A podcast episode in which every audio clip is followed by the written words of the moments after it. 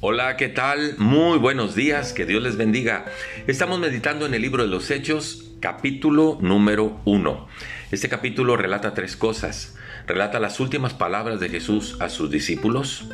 Relata la ascensión de Jesús, cómo Jesús fue ascendido, fue ocultado de la vista, de los ojos de sus discípulos, físicamente hablando, por última vez le vieron.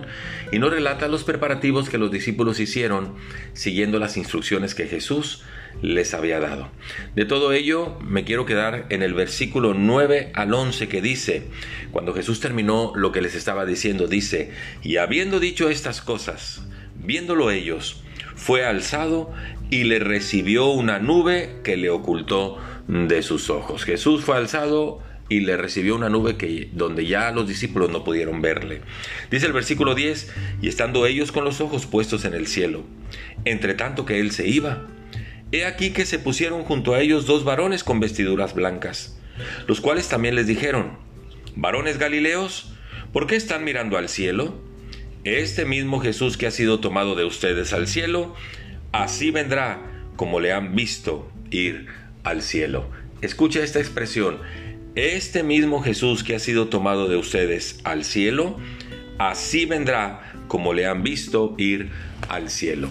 Le comparto que de todas las profecías que se dijeron de Jesús, todas se cumplieron, excepto el segundo regreso de Jesús a la tierra para llevarse a los suyos. Cuando se profetizó que nacería de una virgen, usted y yo lo celebramos todo esto en Navidad. Cuando se profetizó que Jesús moriría de una manera muy cruel, que sería sepultado, pero que al tercer día resucitaría, usted y yo lo celebramos durante la Semana Santa. Pero cuando se profetizó que así como había subido al cielo y una nube le había ocultado, que así vendría por segunda vez, esa es la última profecía de Jesús que falta por, que falta por cumplirse. Le quiero hacer referencia al Evangelio de Mateo capítulo 24. Escuche lo que Jesús dijo a sus discípulos. Dice Mateo 24, 35, el cielo y la tierra pasarán, es decir, un día se va a acabar todo esto, pero mis palabras no pasarán. El cielo y la tierra pasarán, pero mis palabras no pasarán, porque todo se va a cumplir. Y luego dice, pero del día y la hora nadie sabe, ni aun los ángeles de los cielos, sino solo mi Padre.